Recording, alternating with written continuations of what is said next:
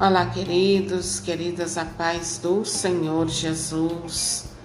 Deus abençoe a sua vida. Deus abençoe sua casa, sua família, seus bens. Que a paz do Senhor repouse sobre você, sua casa, sua família e todos os teus bens. Uma boa e abençoada noite para você e se porventura onde você me ouve, nesta hora já é dia, que Deus abençoe o seu dia, que o Senhor esteja com você para guiar teus passos, direcionar você, para que você possa alcançar a graça que você precisa, no nome do Senhor Jesus. Que o Senhor já coloque os seus anjos em volta da sua casa, em volta de você, para te guardar de todo perigo, de todo mal, de toda seta do maligno. Que o Espírito Santo ele te envolva e te conceda toda a graça que te é necessária para a glória de Deus. Amém? Nós vamos meditar em Lucas 14, do 15 ao 24. E assim diz a palavra do Senhor, Lucas 14, versículo 15 até o 24. Quando ouviu isso, um dos que estavam junto à mesa disse a Jesus: Bem-aventurado quem tomar refeição no reino de Deus. Jesus respondeu-lhe: Alguém ofereceu uma grande ceia e convidou muitas pessoas. A hora da ceia, mandou seu servo dizer aos convidados: Vinde, está preparado. Todos, porém, um a um, começaram a dar desculpas. O primeiro disse: Comprei um campo e preciso ir vê-lo. Peço que me desculpes. Um outro explicou: Comprei cinco juntas de bois e vou experimentá-las. Peço que me desculpes.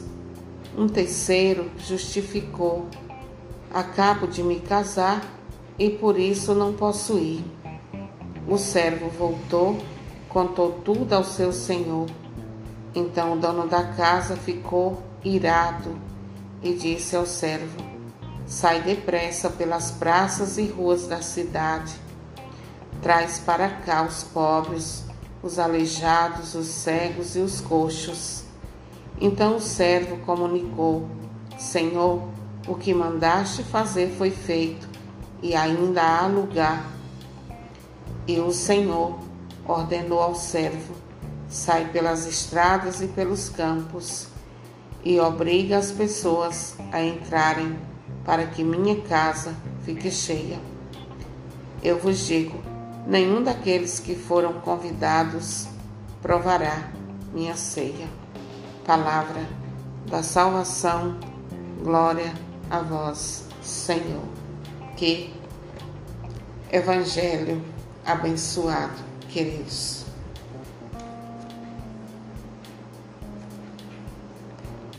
E aqui nesta, neste Evangelho, queridos, nós vemos que se trata do banquete e que cada um deu uma desculpa, cada um tinha uma ocupação, cada um tinha um compromisso e Hoje não é diferente. Hoje as pessoas elas continuam dando as mesmas desculpas para não atender ao chamado de Deus. É assim que acontece até os dias de hoje, quando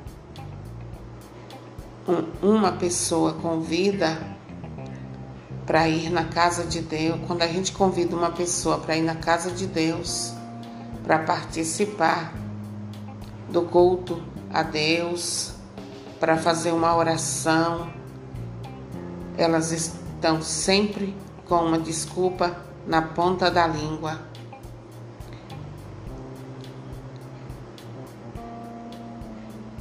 E olha só, queridos, a gente ora, pede a Deus a graça e Ele nos dá porque Deus é bom.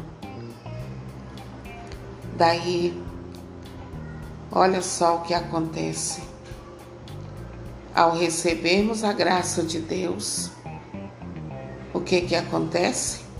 Ficamos cheios de ocupações, cheios de desculpas e deixamos se perder o essencial, que é a presença de Deus.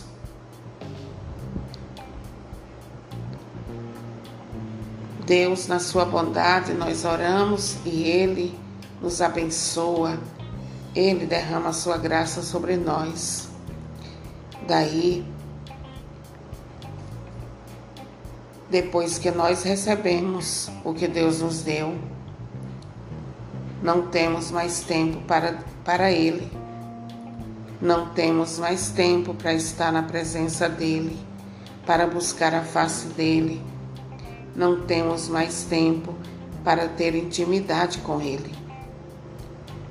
Não temos tempo de ouvir a voz de Deus. E dessa forma, nós vamos nos afastando de Deus. Nós vamos deixando as coisas nos distanciar de Deus. e não é para causar distanciamento que Deus nos concede a sua graça. Olha só, esses aí que deu cada um sua desculpa. Deus deu a graça de um casar, deu a graça de ter bois. Deus deu a graça a eles. Porque tudo que nós temos é graça de Deus. Mas o que Deus deu a eles gerou afastamento. E olha só, Deus ele não é hobby. Nem é para quando sobrar tempo ou quando der. Deus é para ter prioridade na minha e na sua vida. Deus não é hobby. Deus não é para quando sobrar tempo. Deus não é para quando der. Se der, eu vou, como muita gente faz. Quando a gente chama, fala quando a gente chama, diz: se der, eu vou. Ah, se der, eu vou. Ah, hoje não dá. Ah, eu tenho isso para fazer. Deus queridos, precisa ter prioridade na minha e na sua vida.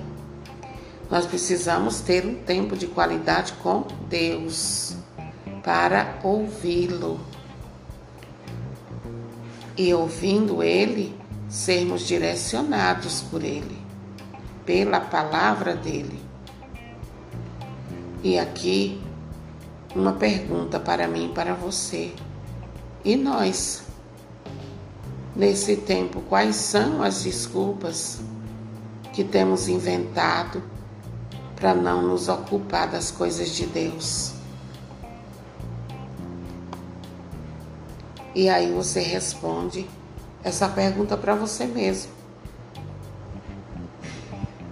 Se não priorizamos as coisas de Deus, queridos, corremos o risco de ficarmos de fora, como esses da parábola. Você tem dado o seu melhor para Deus? Ou você tem dado suas sobras a Deus? Deus preparou a festa, Deus continua preparando o banquete, o banquete está posto à mesa. Está pronto. Está à nossa frente O convite foi feito, está sendo feito a todo momento. Eu e você precisamos aceitar, não colocar desculpas nem ocupações na frente. Dê a Deus o que é de Deus. Aqueles primeiros convidados não mostraram nenhum interesse em participar, colocaram seus interesses em primeiro lugar. Será que eu e você não temos feito isso também? Deus continua nos enviando convites para sua festa todos os dias, com a esperança de receber uma resposta positiva da sua e da minha parte. E glória a Deus, porque Deus não desiste de nos chamar, apesar dos nãos das desculpas que eu e você damos muitas vezes. Amém? Agora você ouviu a palavra do Senhor. Dê a sua resposta a Ele. Agora é você e Deus. Dê a sua resposta a Deus. Se essa palavra falou ao teu coração, se você aprendeu.